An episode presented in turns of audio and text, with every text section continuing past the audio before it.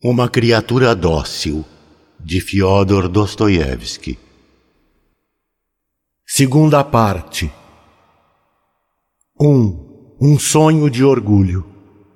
Luquere acabou de me dizer ainda agorinha que ficar morando aqui ela não vai, e que assim que enterrarem a patroa irá embora. Rezei de joelhos durante cinco minutos, quando o que pretendia era rezar por uma hora, mas só faço pensar, pensar o tempo todo. E só pensamentos doentios, pois minha cabeça está doente. De que adianta rezar assim? É até pecado. É estranho também que eu não tenha vontade de dormir. Em casos de desgosto muito, muito grande, depois das primeiras explosões mais fortes, sempre dá vontade de dormir. Os condenados à morte dizem que eles dormem profundamente na última noite. E é preciso que seja assim, faz parte da natureza. Caso contrário, suas forças não suportariam. Deitei no sofá, mas não consegui conciliar o sono. Durante as seis semanas que passou enferma, cuidamos dela dia e noite. Eu, Luquéria e a auxiliar de enfermagem do hospital que eu tinha contratado. Não poupei dinheiro, estava até disposto a gastar com ela. Quanto ao médico, chamei o Dr. Schroeder, que paguei-lhe dez rublos por visita. Quando recobrou a consciência, espacei as visitas. Mas aliás, a troco de que eu tenho que ficar falando disso? Quando ficou completamente restabelecida, então ia quieta e em silêncio sentar-se no seu quarto, a uma mesa especial que eu havia também comprado para ela nessa ocasião. Sim, é verdade. Nós ficávamos completamente calados. Isto é, começamos até a falar depois, mas só o de sempre. Eu certamente não me estendia de propósito, mas me dava conta muito bem de que ela também parecia sentir-se satisfeita, satisfeita por não ter que dizer palavras desnecessárias. Isso me pareceu muito natural da parte dela. Está muito abalada e abatida demais, pensava eu.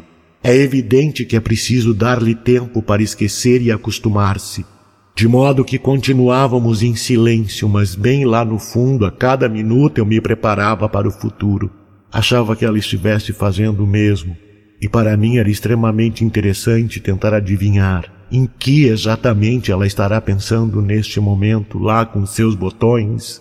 E digo mais, ora, é claro que ninguém faz ideia de quanto eu sofri gemendo ao seu lado durante a doença. Mas eu gemia lá no fundo de mim, sufocando meus gemidos no peito, escondendo-os até de Luquéria. Eu não podia imaginar, não podia nem mesmo admitir que ela pudesse morrer sem saber de nada. Quando ficou fora de perigo e começou a recobrar a saúde, lembro-me disso. Tranquilizei-me muito e rapidamente. E mais ainda, decidi adiar nosso futuro pelo tempo que fosse possível, deixando enquanto isso tudo como estava. A propósito, aconteceu-me então uma coisa estranha e singular. Não poderia chamar de outro modo. Eu havia triunfado. E só a consciência disso me parecia perfeitamente suficiente. E foi assim que se passou todo o inverno. Ora, eu nunca havia me sentido tão satisfeito. E isso durante um inverno inteiro.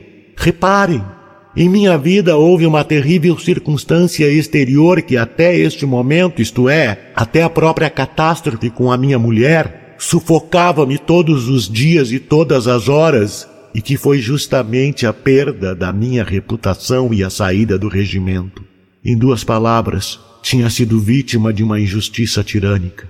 É verdade que meus companheiros não gostavam de mim por causa do meu gênio difícil e, quem sabe, ridículo. Se bem que muitas vezes aquilo que os senhores consideram sublime, profundo e que é digno de seu respeito, pode, ao mesmo tempo, por alguma razão, fazer rir um monte de camaradas seus. Ora, jamais gostaram de mim, nem mesmo na escola. Nunca fui estimado em lugar nenhum. Nem a Luquéria consegue me querer bem. Mesmo o caso do regimento. Embora tenha acontecido em virtude da aversão que tinham por mim, não há dúvida de que teve um caráter casual. Menciono isso porque não há nada mais ofensivo e insuportável do que se perder por uma casualidade que podia ou não ter acontecido, por uma infeliz coincidência de circunstâncias que podia ter passado desapercebida como as nuvens. Para um ser inteligente é humilhante. Eis como se deu o caso. No teatro, num intervalo, fui ao buffet. O Sarduá, entrando de repente, pôs-se a falar em voz alta com dois de seus ussardos, diante de todos os oficiais ali presentes e do público, que o capitão Bezuntzev, do nosso regimento, acabara de armar um escândalo no corredor e parece estar bêbado. A conversa não foi adiante. Além do mais, houvera um engano, porque bêbado, o capitão Bezuntzev não estava. Nem o escândalo tinha sido propriamente um escândalo. Os ussardos passaram a falar de outras coisas e tudo ficou por isso mesmo, mas no dia seguinte, a anedota chegou ao nosso regimento e, imediatamente, começaram a dizer que o único de nós a estar presente no buffet tinha sido eu, e que eu não havia me aproximado do Sardoá para repreendê-lo por ter se referido de modo insolente ao capitão Bezuntzev. E por que razão deveria? Se ele estava com o Bezuntzev entalado na garganta, isso era um assunto lá entre eles, por que haveria eu de me meter? Nisso os oficiais começaram a achar que não se tratava de um assunto pessoal, mas que dizia respeito também ao regimento. E como tinha sido eu o único dos oficiais do nosso regimento presente ali, ficou evidente a todos os oficiais e ao público que estava no buffet que o nosso regimento talvez não tivesse oficiais tão zelosos no que diz respeito à própria honra e à do regimento. Eu não podia concordar com um tal veredito. Fizeram-me saber que eu ainda podia reparar tudo se mesmo então, embora já fosse tarde, quisesse explicar-me formalmente com a isso eu não queria fazer e, por exasperação, recusei-me com altivez. Em seguida, pedi baixa imediatamente. Aí está toda a história. Saí de cabeça erguida, mas dilacerada no íntimo. Perdi o ânimo e a razão. Isso coincidiu com o fato de ter o marido de minha irmã dilapidado em Moscou nosso modesto patrimônio, inclusive a minha parte nele, uma parte ínfima. Mas eu me vi na rua sem vintém, Podia ter conseguido um emprego civil, mas não quis. Depois de envergar um brilhante uniforme, não podia ir para um cargo qualquer no sistema ferroviário. Pois bem, humilhação por humilhação, vergonha por vergonha, degradação por degradação, então quanto pior, melhor, eis a minha escolha. Nisso foram três anos de sombrias recordações, incluindo a casa Vianzensky. Um ano e meio antes tinha morrido em Moscou uma velha rica, minha madrinha, e inesperadamente incluindo-me entre os herdeiros, havia me deixado em testamento três mil rublos. Pensei bem e na época mesmo decidi o meu destino. Decidi-me pela caixa de penhores, sem pedir autorização a ninguém. Dinheiro, depois um canto e uma vida nova longe das antigas recordações. Era este o plano. Contudo, o passado sombrio e a reputação para sempre manchada da minha honra afligiam-me o tempo todo, a cada minuto. Foi então que me casei. Por acaso ou não, não sei. Porém, ao trazê-la para minha casa, pensava estar trazendo uma pessoa amiga e eu sentia uma necessidade imensa de um amigo. Mas eu via claramente que mesmo a um amigo era necessário preparar, moldar e até conquistar.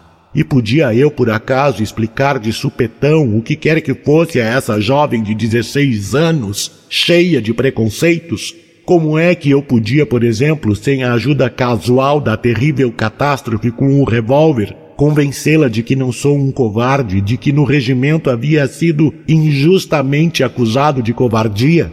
Mas a propósito, a catástrofe veio a calhar. Ao suportar o contato do revólver, eu tinha me vingado de todo o meu passado sombrio. E ainda que ninguém tenha ficado sabendo disso, ela ficou.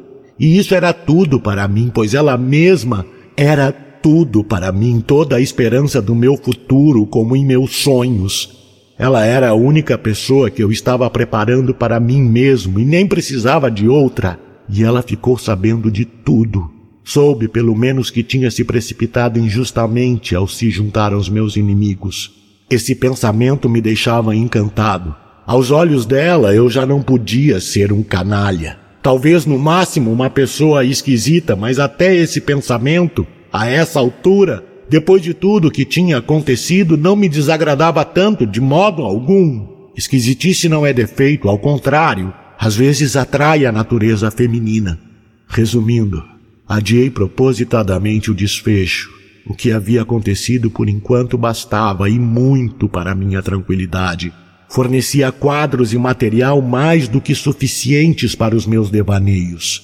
E é nisso que reside o mal. No fato de eu ser um sonhador, de minha parte tinha motivos de sobra. Quanto a ela, achava que esperaria. Assim se passou todo o inverno, como à espera de algo. Eu gostava de deitar-lhe olhares furtivos quando, por vezes, sentava-se à sua mesinha. Ela cuidava do trabalho, da roupa branca, mas às vezes, ao entardecer, lia os livros que pegava no meu armário. A escolha dos livros no armário também devia testemunhar a meu favor. Ela praticamente não saía para lugar nenhum. Todos os dias antes do pôr do sol, depois do almoço, eu a levava a passear e fazíamos um pouco de exercício, mas já não tão calados como antes. Procurava justamente fazer de conta que não estávamos calados e que conversávamos harmoniosamente, mas como já disse, ambos agíamos assim para não nos estendermos. Eu fazia de propósito. Quanto a ela, pensava eu, é preciso dar tempo ao tempo. Naturalmente é estranho que nenhuma única vez tenha lhe passado pela cabeça, até quase o fim do inverno, que eu gostava de observá-la furtivamente. No entanto, durante todo o inverno, nunca cheguei a perceber que me dirigisse sequer um olhar. Eu pensava ser timidez de sua parte. Além do mais, ela aparentava uma docilidade tão tímida, tão impotente depois da doença. Não, é melhor esperar e ela mesma de repente há de vir até você. Esse pensamento exercia sobre mim um fascínio irresistível. Acrescentarei uma coisa. Às vezes eu como que me inflamava de propósito, e de fato levava meu espírito e minha mente a tal ponto como se fosse atirar-lhe ofensas na cara. E isso prolongava-se por algum tempo. Mas o ódio não tinha como amadurecer e consolidar-se em minha alma. Além do mais, eu mesmo sentia que tudo isso não passava de um jogo. Além do mais, naquela época, embora ao comprar a cama e o biombo tivesse desfeito o casamento, jamais, jamais pude vê-la como uma criminosa. E não porque julgasse seu crime com leviandade, mas porque tinha a intenção de perdoá-la já desde o primeiro dia, antes ainda de ter comprado a cama. Resumindo, isso é uma esquisitice da minha parte, já que sou moralmente severo. Ao contrário, aos meus olhos ela estava tão derrotada, tão humilhada, tão esmagada, que às vezes torturava-me de compaixão por ela. Se bem que, apesar de tudo, às vezes a ideia da sua humilhação decididamente me agradasse. Agradava-me a ideia de nossa desigualdade. 2. A venda caiu. Aconteceu-me neste inverno de praticar intencionalmente algumas boas ações. Perdoei duas dívidas e emprestei a uma mulher pobre sem exigir qualquer depósito. E não falei à minha esposa sobre isso, nem o fizera absolutamente para que soubesse. Mas a própria mulher veio agradecer e quase de joelhos. Desse modo a coisa veio a público. Tive a impressão de que ela realmente se inteirou com prazer dessa passagem com a mulher. Porém, a primavera se aproximava. Estávamos já em meados de abril. Os caixilhos duplos das janelas tinham sido retirados e o sol começava a iluminar com feixes radiantes nossos aposentos silenciosos. Mas uma venda pendia diante de meus olhos e cegava minha mente. Uma venda terrível e fatídica. Como foi que de repente ela caiu dos meus olhos e eu de repente recuperei a visão e compreendi tudo? Teria sido obra do acaso? Teria chegado a hora, teria um raio de sol acendido em meu espírito embotado o pensamento e a suspeita? Não, não foram nem o pensamento nem a suspeita, mas simplesmente uma veia que, de repente, começou a latejar. Uma veia amortecida que começou a vibrar, reanimando e iluminando toda a minha alma embrutecida e o meu orgulho diabólico. Era como se tivesse tido então um repentino sobressalto. Além do mais, a coisa aconteceu de repente, sem que eu esperasse. Aconteceu antes do entardecer, por volta das cinco horas depois do almoço. Antes duas palavrinhas. Havia coisa de um mês que eu notara nela uma estranha cisma. Não que fosse silêncio, era cisma. Disso também dei-me conta de repente. Nesse dia ela estava sentada com o seu trabalho, com a cabeça inclinada sobre a costura, sem perceber que eu a fitava. E nisso, de repente, surpreendi-me ao ver que andava tão franzina, magrinha, com o rosto pálido, os lábios descorando. Isso tudo, mais a cisma, tocou-me profundamente e no mesmo instante. Antes disso eu já tinha até ouvido uma tossezinha seca, sobretudo à noite. Levantei-me de imediato e sem dizer nada fui pedir a Schroeder que viesse à minha casa. Schroeder apareceu no dia seguinte. Ela ficou muito surpresa, olhando ora para Schroeder, ora para mim. Mas eu estou me sentindo bem, disse esboçando um sorriso. Schroeder não se deteve muito na consulta. Esses médicos às vezes costumam ser arrogantemente negligentes e limitou-se a me dizer no outro aposento que aquilo eram sequelas da doença e que com a chegada da primavera não seria nada mal que pudéssemos viajar para algum lugar à beira-mar ou, se não fosse possível, então simplesmente que nos transferíssemos para o cão. Resumindo, não disse nada, a não ser que estava um pouco debilitado ou algo no gênero. Quando Schroeder saiu, ela tornou a dizer de repente, pitando-me de um jeito extremamente sério: Eu estou bem, perfeitamente bem. Porém, ao dizê-lo, corou de repente no mesmo instante, de vergonha, ao que parece. Dava para ver que era de vergonha. Ah, agora eu compreendo. Ela se sentia envergonhada por eu ainda ser seu marido, por preocupar-me ainda com ela como um verdadeiro marido mas na hora eu não entendi e atribuí o rubor à sua humilhação. A venda! E eis que um mês depois, por volta das cinco horas de um dia ensolarado de abril, estava eu sentado no caixa fazendo as contas. Ouço de repente que ela, no nosso quarto à sua mesa, com seu trabalho muito de mansinho, pôs-se a cantar. Essa novidade causou-me uma impressão comovente, tanto que até hoje não consigo entendê-la. Até esse dia eu praticamente nunca a ouvira cantar, a não ser bem nos primeiros dias, quando a trouxe para minha casa e quando ainda podíamos brincar de tiro ao alvo com o revólver. Nessa época sua voz ainda era bem forte, sonora, ainda que insegura, mas extremamente agradável e sadia. Agora sua cançãozinha estava tão fraca. Oh, não é que fosse melancólica, era uma romança qualquer, mas era como se em sua voz houvesse alguma coisa partida, entrecortada, como se sua vozinha não conseguisse se dominar e como se a própria cantiga estivesse doente. Ela cantava meia voz e de repente ao elevá-la a voz se esgarçou. Que pobre vozinha! Esgarçou-se de um modo tão lastimável. Ela tossiu e voltou a cantar baixinho, bem baixinho. Vão rir da minha inquietação, mas ninguém nunca entenderá por que comecei a ficar inquieto. Não, ainda não era piedade o que sentia por ela, era outra coisa ainda bem diferente. A princípio, nos primeiros minutos, pelo menos, fui repentinamente tomado por uma perplexidade e um terrível espanto. Terrível e estranho, doloroso e quase vingativo. Está cantando. E na minha presença. Será que ela me esqueceu? Todo abalado, não conseguia sair do lugar. Depois levantei-me subitamente, peguei o chapéu e saí, como se não soubesse o que estava fazendo. Pelo menos não sabia para que e para onde ia. Luquéria veio ajudar-me a vestir o sobretudo. Ela está cantando? Disse sem querer para Luquéria. Esta não entendia e continuava olhando para mim sem entender. Pensando bem, eu realmente estava sendo incompreensível. É a primeira vez que ela canta? Não, costuma cantar às vezes, quando o senhor não está, respondeu Luquéria. Eu me lembro de tudo. Desci as escadas, saí à rua e teria ido para qualquer canto. Fui até a esquina e fiquei olhando para um ponto qualquer. As pessoas passavam, esbarravam em mim e eu nem me dava conta. Chamei um cocheiro e combinei uma corrida até a ponte Politseski. A troco de que eu não sei mas depois desisti e dei-lhe uma moeda de vinte copeques.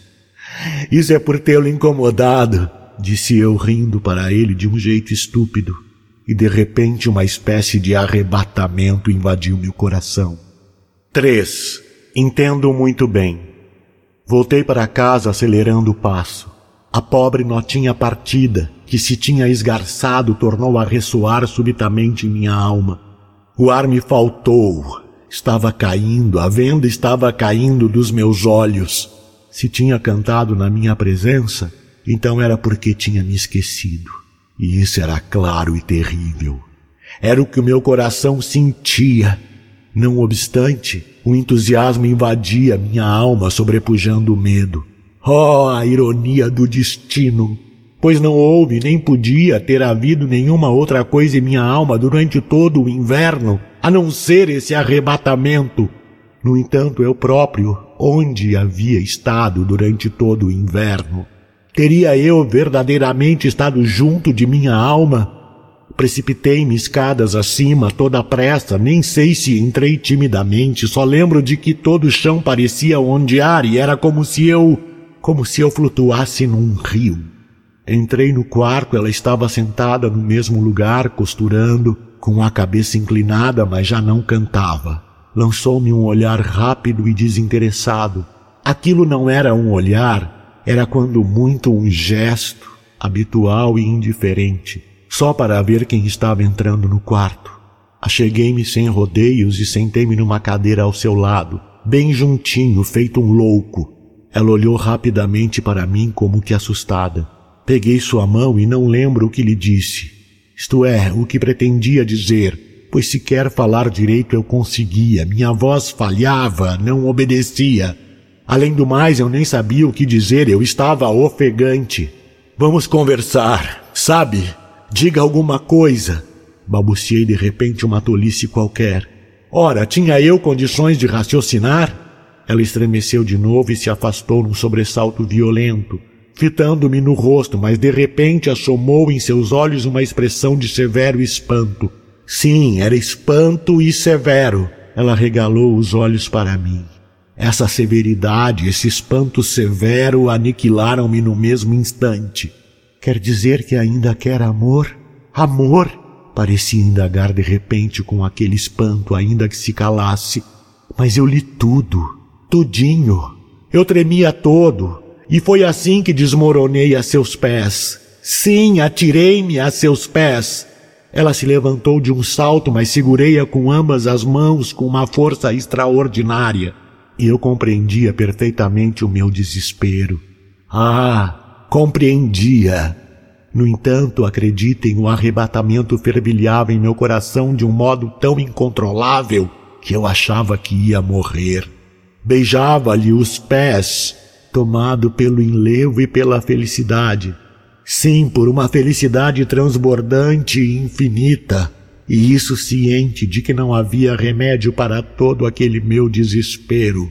Eu chorava, falava qualquer coisa, no entanto não conseguia falar. Nela, o susto e o espanto foram de repente cedendo lugar a um pensamento preocupado, a uma pergunta extraordinária. E ela me encarava de modo estranho, selvagem mesmo. Queria o quanto antes entender alguma coisa e sorria. Sentia-se terrivelmente envergonhada por eu lhe beijar os pés e afastava-os. Mas então eu beijava o chão no lugar onde eles tinham pisado. Ela viu e começou de repente a rir de vergonha. Sabem como é quando se ri de vergonha? Estava prestes a ter um ataque histérico, isso eu vi. Suas mãos começaram a tremer. Eu não suspeitava disso e continuei balbuciando para ela que a amava que não me levantaria. Deixe-me beijar o seu vestido e adorá-la assim por toda a vida. Não sei, não me lembro. E de repente ela se desfez em pranto e começou a tremer. Era o início de um terrível ataque histérico. Eu a tinha assustado. Levei-a para a cama. Quando passou o ataque, então, sentando-se na cama, agarrou minhas mãos com um ar terrivelmente mortificado e pediu que eu me tranquilizasse. Basta, não se atormente, acalme-se. E começou a chorar outra vez. Até a hora de dormir não saí de perto dela. Fiquei o tempo todo dizendo-lhe que a levaria para Boulogne tomar banhos de mar. Agora, já em duas semanas, que sua vozinha estava tão partida. Eu a tinha ouvido havia pouco que fecharia a caixa, venderia a Dobran Ravov. Começaríamos uma nova vida e o mais importante, ir a Boulogne. Rabulon! Ela ouvia, mas continuava a sentir medo. Sentia mais e mais medo. No entanto, não era isso que importava para mim, mas o desejo cada vez maior e mais incontrolável que sentia de prostrar-me outra vez a seus pés e tornar a beijá-los, de beijar o chão que seus pés pisavam e de adorá-la. E mais nada. Não te peço mais nada, repetia a todo instante. Não me responda nada. Ignore completamente a minha presença e deixe-me apenas num cantinho a olhar. Faça de mim um objeto seu, seu cachorrinho.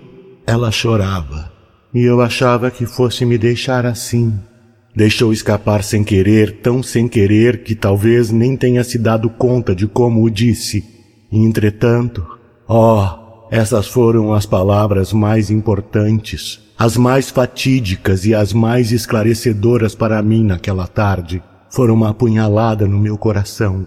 Explicavam-me tudo, tudo, mas enquanto ela estava ao meu lado diante dos meus olhos, eu tinha uma esperança irreprimível e estava extremamente feliz. Oh, nessa noite eu a deixei terrivelmente fatigada e sabia disso, mas não parava de pensar que dali a pouco repararia tudo. Por fim já era noite alta, ela tinha perdido completamente as forças. Insisti para que dormisse no mesmo instante. Ela adormeceu profundamente. Fiquei à espera do delírio. O delírio veio, mas foi bem suave.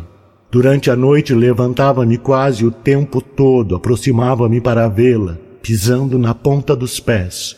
Torcia as mãos fitando aquela criaturinha enferma naquele pobre leito, na caminha de ferro que havia lhe comprado por três rublos. Ajoelhava-me, mas adormecida que estava não me atrevia a beijar-lhe os pés, sem seu consentimento.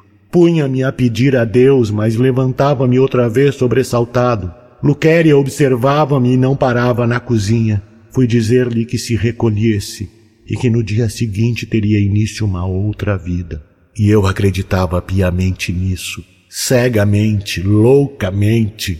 Oh, o arrebatamento, o arrebatamento havia tomado conta de mim. Só esperava o dia seguinte.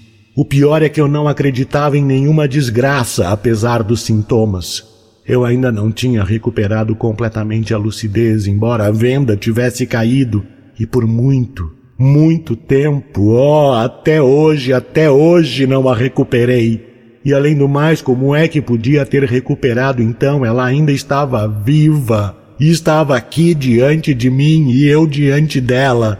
Amanhã ela acordará e eu lhe direi tudo isso, e ela compreenderá tudo. Era esse o meu raciocínio naquele momento, simples e claro. Daí o meu entusiasmo. O mais importante era a viagem a Boulogne. Por algum motivo continuava achando que Boulogne era tudo, que em Boulogne algo decisivo ia acontecer. A Boulogne, a Boulogne! Esperava pela manhã numa ansiedade louca.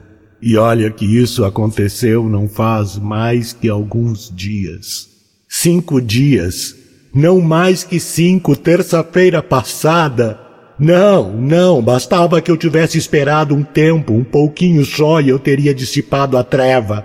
Por acaso ela já não tinha se acalmado? No dia seguinte mesmo já me ouvia com um sorriso apesar da perturbação. O que importa é que esse tempo todo, durante esses cinco dias, demonstrou perturbação ou constrangimento. Sentia medo também, sentia muito medo. E eu não vou ficar discutindo, não vou me contradizer feito louco, era medo. Pois como podia não sentir medo? Pois tínhamos vivido tanto tempo como estranhos, estávamos tão desabituados um com o outro, e isso tudo de repente. Mas eu não reparava no seu medo. Uma vida nova resplandecia é verdade, verdade incontestável que eu cometi um erro, e até talvez muitos erros. Assim que acordamos no dia seguinte, ainda pela manhã, isso foi na quarta-feira, naquele mesmo instante, de repente cometi um erro. De repente fiz dela minha amiga. Eu me precipitei, precipitei-me demais, mas a confissão era necessária, imprescindível. Qual que era mais que uma confissão? Sequer ocultei coisas que passei a vida toda ocultando até de mim mesmo. Revelei sem rodeios que durante todo o inverno não fiz senão estar certo do seu amor. Esclareci-lhe que a caixa de penhores existia simplesmente em virtude da degradação da minha força de vontade e do meu espírito.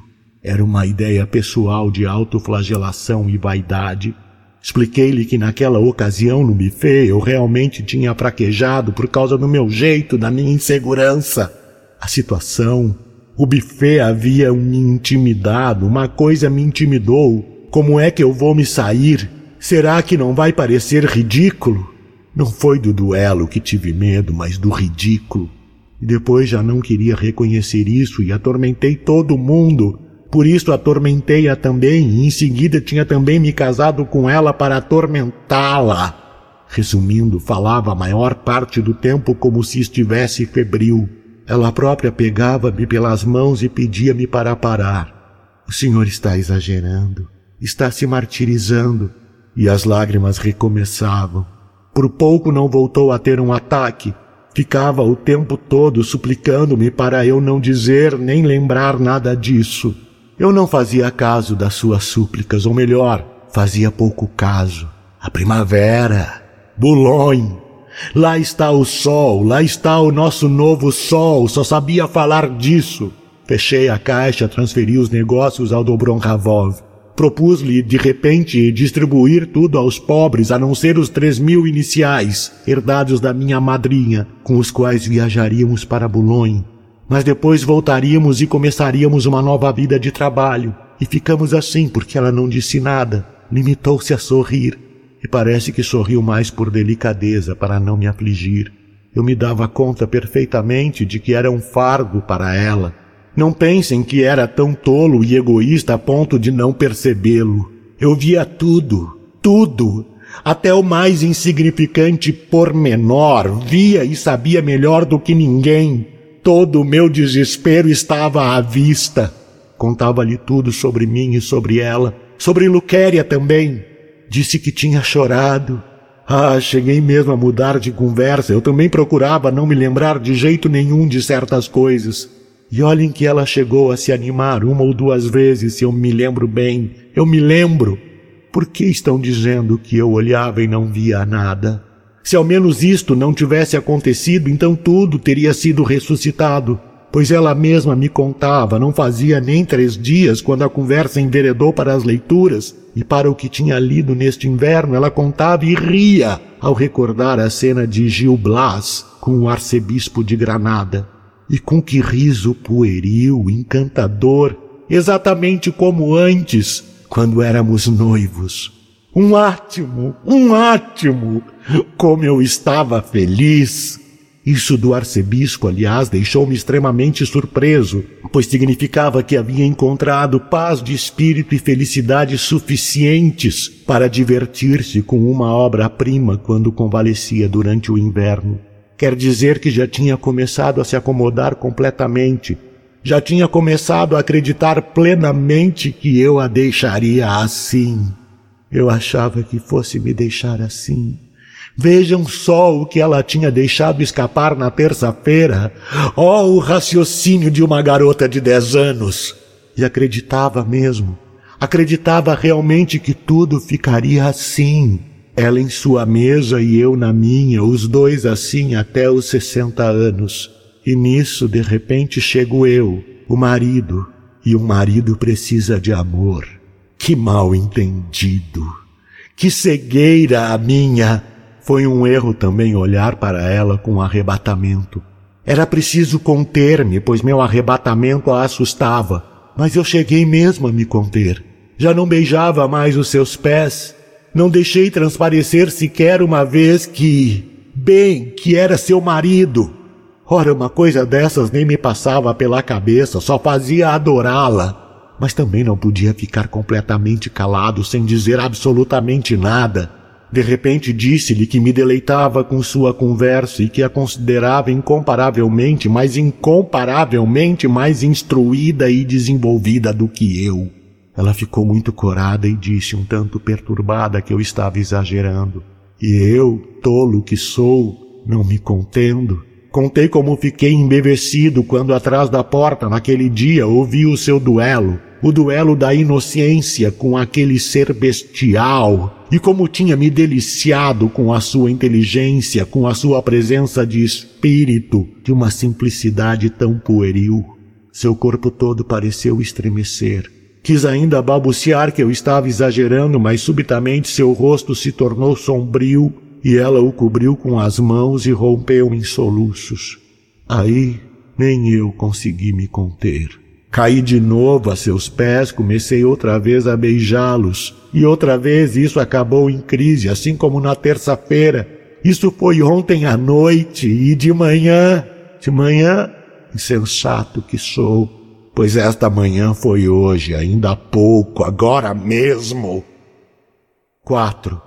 Não me atrasei mais que cinco minutos.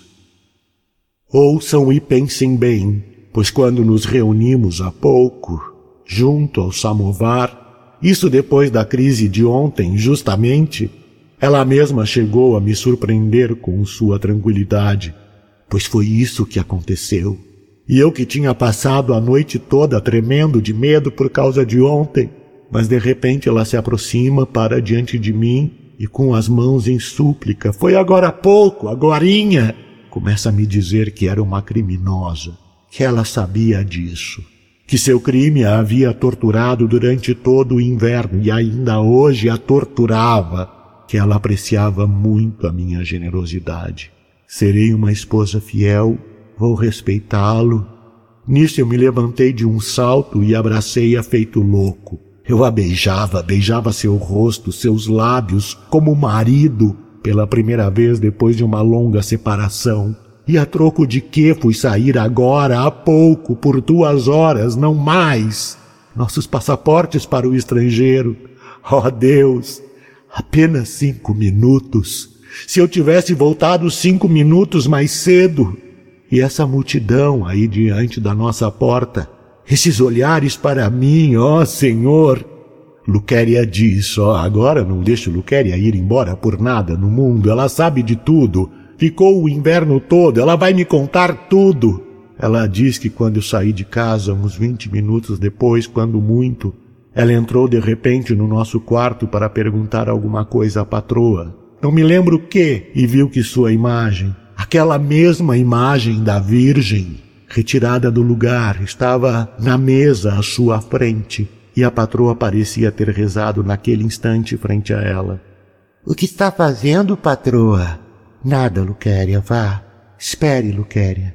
Aproximou-se dela e beijou-a. A senhora está feliz, patroa? Sim, Luquéria. Faz tempo, patroa, que o patrão devia ter vindo pedir perdão. Graças a Deus que fizeram as pazes. Está bem, Luquéria, vá, Luquéria, vá. E sorriu de um jeito realmente bem estranho. Tão estranho que dali a dez minutos Luquéria voltou para a vila. Ela estava encostada à parede, bem perto da janela. Tinha escorado a mão na parede e apoiado nela a cabeça. Ficou encostada daquele jeito, pensando, e estava tão profundamente absorta em seus pensamentos que nem ouviu quando eu parei e fiquei olhando do outro cômodo. Vi que ela estava sorrindo, parada, matutava e sorria. Olhei para ela, voltei-me de mansinho, saí, mas pensava com os meus botões. Quando ouço que abriram a janela, fui imediatamente dizer: Está fresco, patroa, não vá se resfriar e a vi no parapeito da janela. E já tinha se posto de pé com toda a sua altura na janela aberta, de costas para mim, segurando a imagem nas mãos. Na hora fiquei com o coração na mão. Gritei: Patroa! Patroa! Ela ouviu, fez que ia se virar para mim, mas não se virou. Deu um passo, apertou a imagem contra o peito e, e atirou-se da janela. Eu só lembro que quando transpus o portão ela ainda estava quente. O pior é que todos eles ficavam olhando para mim. A princípio gritavam, mas aí de repente calaram-se. E todos à minha frente vão abrindo passagem e. e ela jaz ali com a imagem. Lembro de ter me aproximado em silêncio, parecia estar envolto em trevas e contemplei-a demoradamente e todos me rodearam e ficaram falando coisas. Luquer estava lá, mas eu não a vi. Diz que falou comigo. Lembro-me apenas daquele negociante, ele ficava o tempo todo gritando para mim: Saiu um fiozinho de sangue pela boca, um fiozinho, um fiozinho! E apontava o sangue ali na pedra. Parece que eu toquei o sangue com o dedo, manchei o dedo e fiquei olhando para ele. Disse: Eu me lembro. E ele não parava de repetir para mim: Um fiozinho, um fiozinho. E que fiozinho é esse? Comecei a berrar, dizem, com todas as minhas forças. Cerrei os punhos, jogando-me contra ele. Oh, é um absurdo, um absurdo, um mal entendido, uma inverossimilhança, uma impossibilidade. Por acaso isso é verossímil? Será que se pode dizer que uma coisa dessas é possível? Para quê? Por que motivo esta mulher está morta? Oh, acreditem, eu entendo. Mas por que ela morreu ainda assim é uma pergunta. Ficou assustada com o meu amor? Pergunto seriamente. Aceitar ou não? E não suportando a pergunta, preferiu morrer. Eu sei, não há por que ficar quebrando a cabeça. Fez promessas demais. Teve medo de não poder cumpri-las, está claro. Há nisso certas circunstâncias realmente terríveis. Por quê? Por quê? A troco de que ela foi morrer? Mesmo assim fica a pergunta. Essa pergunta martela, martela em meu cérebro. Eu mesma teria deixado simplesmente assim. Se ela quisesse que eu a deixasse assim, ela não acreditou nisso, aí é que está. Não, não, não, estou dizendo bobagens. Não foi nada disso, foi simplesmente porque teria que ser honesta comigo. Amar-me como se ama por inteiro e não do jeito que teria amado o vendeiro, como era casta demais pura demais para concordar com um amor assim como o que convinha ao vendeiro. Então também não quis me enganar. Não quis me enganar com um amor pela metade, sob uma fachada de amor ou com um quarto de amor. Era mesmo muito honesta, aí é que está, meus senhores. E eu que queria inculcar-lhe justamente generosidade no coração, lembram-se? Ideia esquisita é extremamente curioso. Será que ela tinha consideração por mim? Não sei se me desprezava ou não. Não acredito que me desprezasse. É muito esquisito. Por que não me passou pela cabeça sequer uma vez durante todo o inverno que pudesse me desprezar? Eu estava totalmente convencido do contrário até aquele exato instante em que me fincou os olhos com um ar de severo espanto severo precisamente. Foi nessa hora que compreendi de chofre que ela me desprezava. Compreendi de uma vez por todas, para sempre. Ah, que importa! Que desprezasse, ainda que por toda a vida, contanto que estivesse viva, viva! Ainda há pouco ela estava andando, falando. Não consigo entender como é que ela foi se atirar da janela. E como podia eu imaginar uma coisa dessa cinco minutos antes? Chamei Luquéria, agora não deixarei Luquéria ir embora por nada, por nada no mundo. Oh, nós ainda poderíamos nos entender. Só tínhamos nos desabituado por completo um do outro no inverno, mas por acaso era impossível voltarmos a nos habituar? Por quê? Por que não poderíamos chegar a um entendimento e começar uma vida nova? Eu sou generoso, ela também já não é um ponto em comum. Eram só mais umas palavrinhas, não mais que dois dias e ela teria entendido tudo. O pior, o que é uma afronta, é que isso tudo foi por acaso. Um acaso rotineiro, corriqueiro, cruel. Que afronta! Cinco minutos, não mais, não me atrasei mais que cinco minutos que eu tivesse chegado cinco minutos antes, e o momento se dissiparia como uma nuvem e depois nunca mais nem lhe teria passado pela cabeça. E ela acabaria por compreender tudo. Agora, no entanto, de novo os aposentos vazios, de novo eu sozinho. Aí está o pêndulo batendo. Não é problema dele, ele não tem pena de nada. Não há ninguém. É esta a desgraça. Não faço mais que andar, andar o tempo todo. Eu sei, eu sei, eu sei. Nem precisam dizer. Os senhores acham ridículo que eu esteja me queixando do acaso e dos cinco minutos. Mas isso é tão óbvio. Pensem numa coisa, aí é que está. Ela não deixou sequer um bilhete em que dissesse: Não culpem ninguém por minha morte, como todo mundo faz. Parece impossível que não tivesse raciocinado que poderiam importunar até a própria Luquéria. Estava sozinha com ela, então foi você quem a empurrou. No mínimo daria uma canseira nela, sem que tivesse nenhuma culpa não fosse quatro pessoas terem visto do pátio e das janelas da casa dos fundos, que dá para o pátio, que ela tinha ficado de pé com a imagem nas mãos e que ela mesma tinha se atirado. Mas vejam que também foi por acaso que as pessoas estavam ali e viram. Não, não, isso tudo não passou de um momento, de um momento de descontrole, uma coincidência e uma fantasia então por que é que estava rezando diante da imagem? Isso não quer dizer que estivesse em face da morte. O momento deve ter durado coisa de uns dez minutos, não mais. A decisão tomada justamente quando estava encostada à parede, com a cabeça apoiada na mão e sorrindo. A ideia acudiu-lhe à cabeça, teve uma vertigem e, e diante disso não conseguiu manter o equilíbrio. Houve nisso um flagrante mal-entendido, não estão vendo? Ainda poderia viver comigo. E se foi a anemia?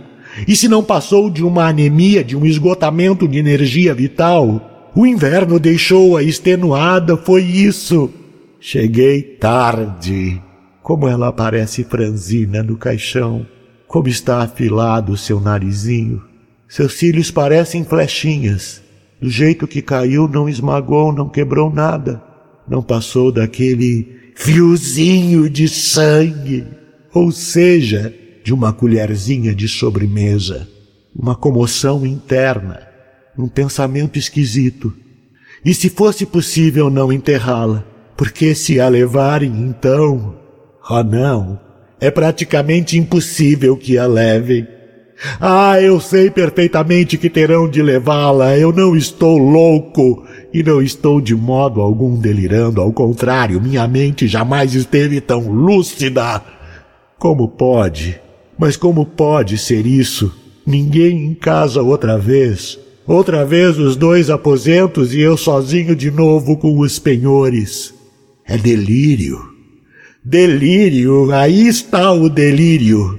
Eu a esgotei, isso sim, que me importam agora as vossas leis. De que me servem os vossos usos, os vossos costumes, a vossa vida, o vosso estado, a vossa fé. Que me julgue o vosso juiz.